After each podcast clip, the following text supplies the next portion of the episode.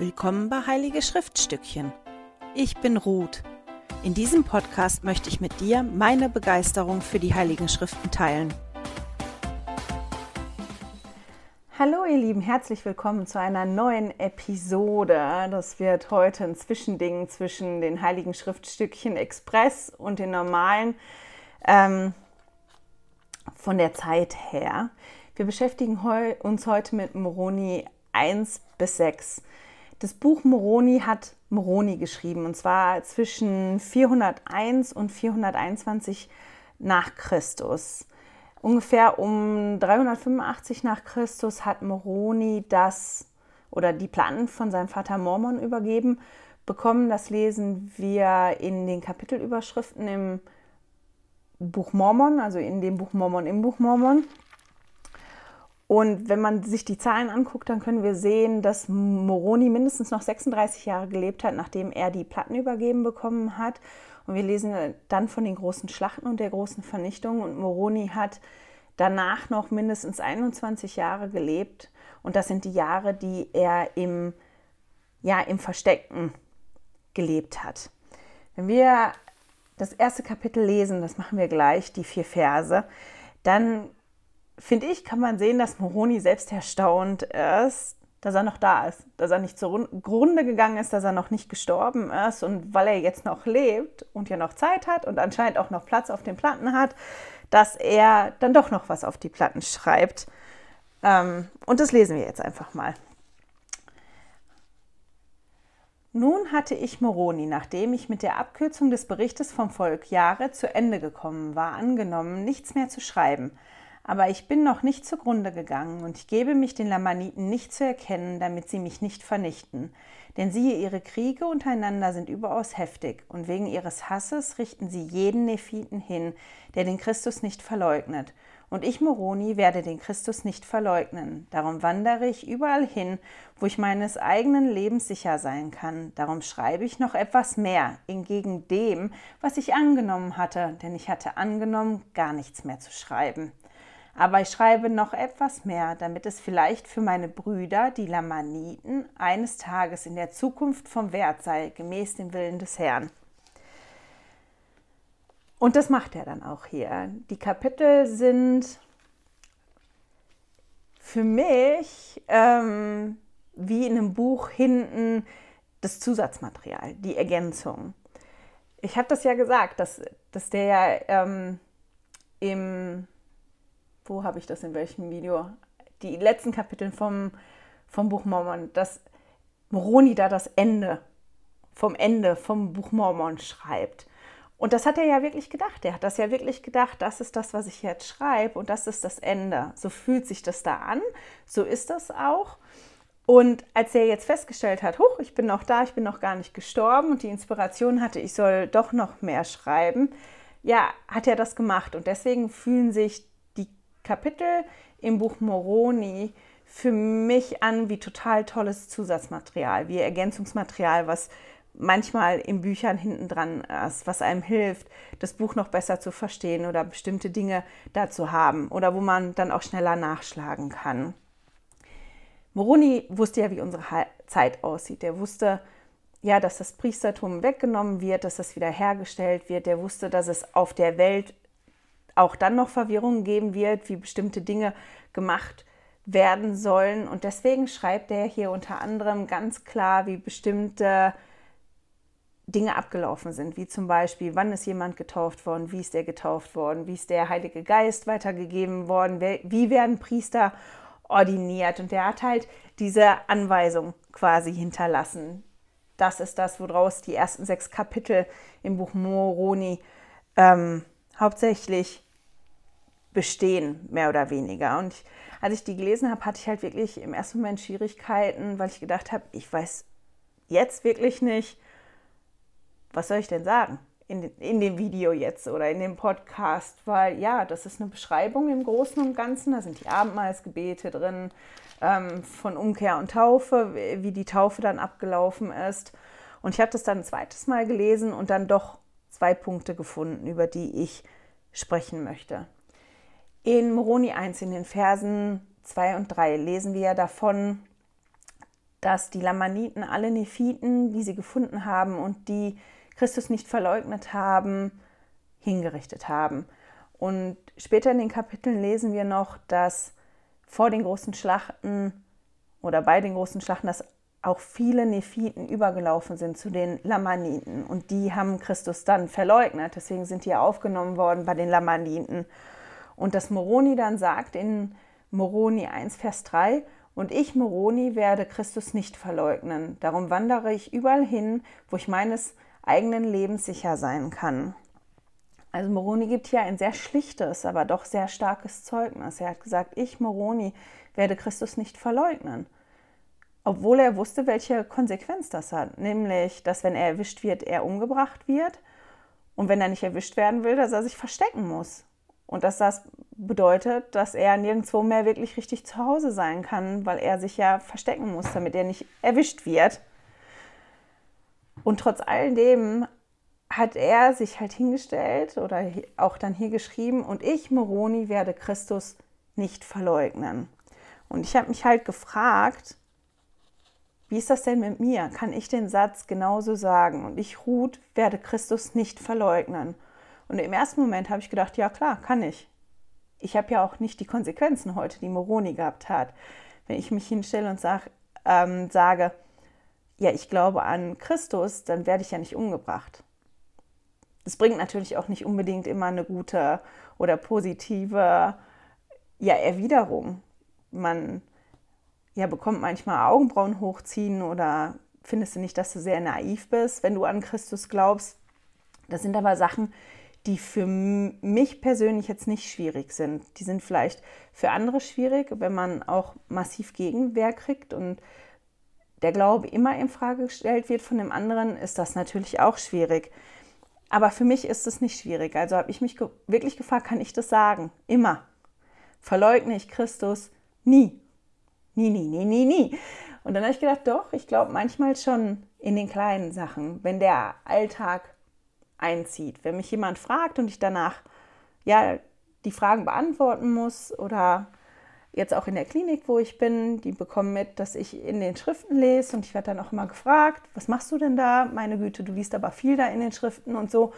Das macht mir nichts aus, das zu sagen, warum mir das wichtig ist und warum ich das mache. Bei mir ist das eher der ja, der Alltag, der einzieht oder der Schludrian, ähm, dass ich dann bestimmte Dinge mache, die nicht im Einklang sind mit dem Evangelium, dass, dass ich dann Filme gucke, die total lustig sind, die aber dagegen gehen oder ja, bei Diskussionen, das sind so ganz, ganz viele kleine Sachen, wo im Prinzip schon so eine kleine Verleugnung stattfindet von Christus und von all dem, wofür Christus steht.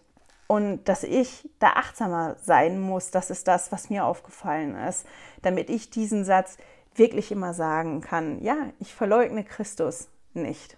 Nicht bewusst im Großen, wenn ich gefragt werde, aber auch nicht im Kleinen, im Alltag, im, wenn ich nicht richtig achtsam bin. Das ist ja vielleicht auch was für, für euch dass ihr euch mal überlegt, könnt ihr den Satz so sagen? Ich meine, das ist ja auch so ein toller Satz, wo man seinen eigenen Namen einsetzen kann. Und ich, nehmt ihr dann eure Namen für mich und ich, Ruth, werde Christus nicht verleugnen. Sagt den Satz mal laut und dann spürt mal in euch rein, wie fühlt sich das an? Ist es ein gutes Gefühl? Ist das was, was wirklich Fakt ist? Und wenn nicht, ist das was, was ihr möchtet, was ihr mal sagen könnt, dass ihr stehen könnt und sagen könnt, ja, ich, Ruth, verleugne Christus nicht. Und das ist das, was ich gedacht habe. Ich möchte auch so ein schlichtes, starkes Zeugnis haben, das zu sagen und sich da auch gut beizufühlen und da ganz doll hinterzustehen. Den zweiten Punkt, über den ich heute sprechen möchte, das ist ein Vers aus Moroni 6. Mal eben schnell einen Schluck trinken. Ich habe heute so einen trockenen Hals. Und zwar Moroni 6, Vers 4. Das ist ein ganz langer Vers. Ich möchte den aber trotzdem einmal komplett vorlesen. Und nachdem sie zur Taufe angenommen worden waren und durch die Macht des Heiligen Geistes auf sie eingewirkt worden war und sie dadurch gesäubert worden waren wurden sie dem Volk der Kirche Christi zugezählt und ihr Name wurde aufgenommen, damit ihrer gedacht werde und sie durch das gute Wort Gottes genährt würden, um sie auf den rechten Weg zu halten, um sie beständig wachsam zu halten zum Beten, sich allein auf die Verdienste Christi verlassend, des Urhebers und Vollenders ihres Glaubens. Und in dem Vers stecken ganz, ganz viele tolle Sachen. Aber ich bin an einem Wort hängen geblieben oder an einer Formulierung. Und zwar, dass der Heilige, dass die Macht des Heiligen Geistes auf sie eingewirkt hat. Was ist denn Einwirken? Wenn etwas irgendwo einwirkt, dann ja, entfaltet das allmählich die Wirkung auf etwas. Kennt man vielleicht aus dem Putzen. Manchmal ist die Wirkung halt schneller und manchmal langsamer. Wenn etwas verkalkt ist und man da einen Kalker drauf macht oder Essig, dann kann man teilweise die Wirkung richtig sehen, wie, wie dieses Weiße sich löst. Manchmal, wenn etwas ganz, ganz verkalkt ist, muss man das einwirken lassen, damit der Kalk abgeht. Man kennt es aber auch von Haarkuren oder Gesichtsmasken oder Handcremes. Die müssen ja auch draufkommen und dann haben die eine Einwirkzeit, damit ja, die Stoffe, die da drin sind, Zeit haben, in die Haut einzuziehen. Und das ist was, wo man die Wirkung oft nicht direkt sieht, sondern das ganz lange braucht, bis man die Wirkung überhaupt sehen kann. Und ich fand, das ist so ein tolles Bild für, für den Heiligen Geist. Manchmal kommt die Wirkung und man sieht und spürt die relativ schnell, wie beim Putzen, beim Kalk. Und manchmal ist das wie bei einer Gesichtsmaske. Die macht man drauf, das fühlt sich vielleicht gut an im ersten Moment, aber die Falten sind trotzdem nicht weg oder nach einer Stunde ist die Haut wieder trocken. Man kriegt die Wirkung nicht sofort mit, sondern das braucht eine ganze Weile, bis die Wirkung eintritt. Das Wort ist mir aber nicht deshalb entgegengesprungen oder die Formulierung, sondern wegen diesem Einwirken. Einwirken kommt nämlich von wirken und wirken ist ein Fachbegriff im Brotbacken. Ich backe seit einigen Jahren gerne Brot und ein Teigwirken ist ein Fachbegriff aus der Brotbäckerei. Wenn man einen Teig wirkt, ist das ein Arbeitsschritt, der findet statt, nachdem der Teig aufgegangen ist und man bringt den Teig beim Wirken in die erste Grundform. Der Teig bekommt durch das Wirken eine bessere Teigspannung. Der Teig bzw. das Brot, die haben besser, das Brot später nach dem Backen, wenn man den Teig gewirkt hat, hat eine gleichmäßigere Porung. Also man hat nicht ganz, ganz viele kleine und dann auf einmal so eine Riesenluftblase da drin, wie so ein, so ein Loch da drin. Und der Teig, der hat dann einen besseren Halt und durch dieses Wirken bekommt das Brot auch mehr Volumen. Das macht man auf verschiedene Art und Weise. Man kann, gibt ganz viele verschiedene Art und Weisen, einen Teig zu wirken. Eine einfache ist, dass man den Teig ein bisschen flach macht und, und das so einschlägt von den Seiten und den Teig dann so auf eine bestimmte Art und Weise über die Arbeitsfläche zieht. Und dann bekommt er so eine ganz tolle Spannung. Der ist dann teilweise wie, wie ein Babypopo. Das ist eine Art und Weise, einen Teig rund zu wirken. Muss mal eben aufpassen hier mit dem Kabel vom Mikrofon und meinem Notizheft. Hier steht, dass durch die Taufe und das Einwirken durch die Macht des Heiligen Geistes sie gereinigt wurden und dass danach ihr Name aufgenommen wurde und sie dem Volk der Kirche Christi zugezählt wurden. Und ich habe mich halt gefragt, kann ich benennen, wie der Heilige Geist schon auf mich eingewirkt hat? Überlegt mal kurz darüber nach. Wisst ihr, wie der Heilige Geist schon auf euch eingewirkt hat? Und was hat das bewirkt bei euch? Oder was hat das verändert? Ich meine, wenn man Gesichtsmaske hat, braucht das manchmal ganz lange, bis man das sieht. Wenn man Kalk wegmacht und der in Kalker einwirkt, dann ist das nachher sauber. Das Wasser läuft besser raus, das glänzt oder im Wasserkocher, man hat die Kalkstücke nicht. Könnt ihr das benennen, wie der Heilige Geist schon auf euch eingewirkt hat und was das bei euch verändert hat? Und ich fand das ganz schön, als ich mich hingesetzt habe und mir das mal wirklich aufgeschrieben habe, weil manchmal hat man das ja, wie bei diesem Beispiel und wie ich das gesagt habe, man kriegt das sofort mit. Und manchmal bekommt man das im ersten Moment gar nicht mit. Und das ist ein Prozess, der wirklich nur ganz, ganz allmählich stattfindet, dass man dann ja ganz am Ende auf einmal mitkriegt, hoch, die Falten sind doch besser oder meine Güte, ähm, meine Haut ist wirklich nicht mehr so trocken. Und dass wir das dann mitbekommen beim Heiligen Geist. Und manchmal bekommen wir das erst mit, wenn das auf einmal nicht mehr da ist. Wenn man dann vergisst, sich einzucremen und auf einmal feststellen, Mann, meine Haut ist jetzt wieder ganz trocken. Ich habe die Creme vergessen. Vielleicht nicht unbedingt im Gesicht, aber bei den Händen jetzt mit dem ganzen Händewaschen und Hand, Hände desinfizieren, da bekommen wir vielleicht schneller mit. Man, meine Hände sind trocken, ich muss die eincremen, als wir das vielleicht sonst mitbekommen hätten. Und ich finde, das ist auch mit dem Heiligen Geist. Manchmal, wenn wir mit dem Heiligen Geist arbeiten, läuft es so, dass uns das gar nicht bewusst ist, bis wir vielleicht irgendwas nicht machen und uns dann auffällt, was fehlt oder was nicht fehlt. Und ich fand den Gedanken ganz gut. Wir können dann in Moroni 6, Vers 9 lesen, und ihre Versammlungen wurden von der Kirche auf die Weise, wie der Geist auf sie einwirkte und durch die Macht des Heiligen Geistes geleitet. Denn wie die Macht des Heiligen Geistes sie leitet, sei es zu predigen oder zu ermahnen oder zu beten oder zu flehen oder zu singen, ja, so geschah es. Also die Mitglieder da, die kannten den Heiligen Geist. Die wussten, wie der Heilige Geist mit denen gesprochen hat und die haben den erkannt und die haben danach gehandelt, was für mich nämlich nochmal ein extra Schritt ist. Und da kommen wir aber wieder zu dem Punkt, das wird mein Dauerthema sein hier, nämlich zu der Aufforderung von Präsident Nelson, weil er ja gesagt hat, es ist für unser geistiges Überleben extrem wichtig, dass wir wissen, wie der Heilige Geist mit uns arbeitet, wie der spricht mit uns. Und das können wir sehen. Die Mitglieder damals, die wussten das. Die wussten das, wie der Heilige Geist mit denen spricht. Und dann kommt dazu, die wussten das nicht nur, die haben das nicht nur erkannt, sondern die haben das umgesetzt. Die waren wirklich bereit, den Heiligen Geist auf sich einwirken zu lassen und dann danach zu handeln. Und ich finde, das ist immer noch wirklich ein anderes Ding. Ich kann ja die Stimme vom Heiligen Geist erkennen, ich kann wissen, wie der mit mir arbeitet, aber das heißt nicht, dass ich das dann auch umsetze, was ich weiß, was der Heilige Geist eigentlich von mir möchte. Ich bin manchmal ein sehr bockiger Mensch. Ähm, ja, und mir fällt das nicht immer so einfach, vor allem wenn das Dinge sind, die ich nicht unbedingt möchte. Und als ich da so drüber nachgedacht habe, musste ich schmunzeln, weil ich wieder bei dem Teigwirken Beispiel war im Kopf. Man kann nicht jeden Teig einfach so rund wirken, wie ich das gerade erklärt habe. Man schlägt das ein und man schiebt den dann so über den Tisch, damit der so eine schöne Struktur bekommt.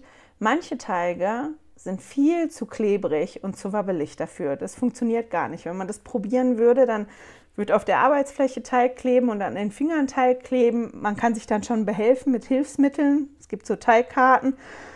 Das kann man machen, aber das ist halt schwierig. Und es gibt da auch eine tolle Teigaufbereitungsmethode und die heißt die Bertinette-Methode. Man nimmt dabei den Teig in die Hände und schmeißt den quasi so runter auf die Arbeitsfläche und zieht den dabei und klappt diesen Teil, den man in den Händen hat, dann da drüber. Nehmt den Teig wieder, schmeißt ihn wieder runter und klappt das da so drüber. Und wenn man das ganz oft macht oder wenn man das öfter macht, dann bekommt der Teig auch Struktur. Man wirkt den Teig dann auch. Man hat dann auch eine Wirkung, die einwirkt auf diesen Teig. Und aus diesem Teig kommen dann auch fantastische Brote oder Gebäcke. Panettone Teig zum Beispiel kann man so aufbereiten. Das ist super, das zu machen. Und ich habe halt gedacht, ja, ganz manchmal bin ich so, wie so ein klebriger, weicher Teig ohne Struktur. Und wenn der Heilige Geist dann mit mir arbeiten muss, dann ist es halt vielleicht nicht dieses sanfte Einklappen und vorsichtige Schieben über die Arbeitsfläche, sondern dieses, ich habe den Teig und ich schmeiße den auf die Fläche, Arbeitsfläche und klappe das da drüber dass das manchmal sich eher so anfühlt. Eben genau, weil ich in dem Moment, ja, klebrig und ohne Form und bockig bin, sage ich jetzt mal so. Und dann hatte ich halt den Gedanken, Mann, was bin ich froh, dass zum Glück der Vater im Himmel und Jesus und der Heilige Geist im Team absolute Meisterbäcker sind, die genau wissen, wie sie wann mit welchem Teig umgehen müssen. Die wissen heute, ist ein ganz warmer, feuchter Tag.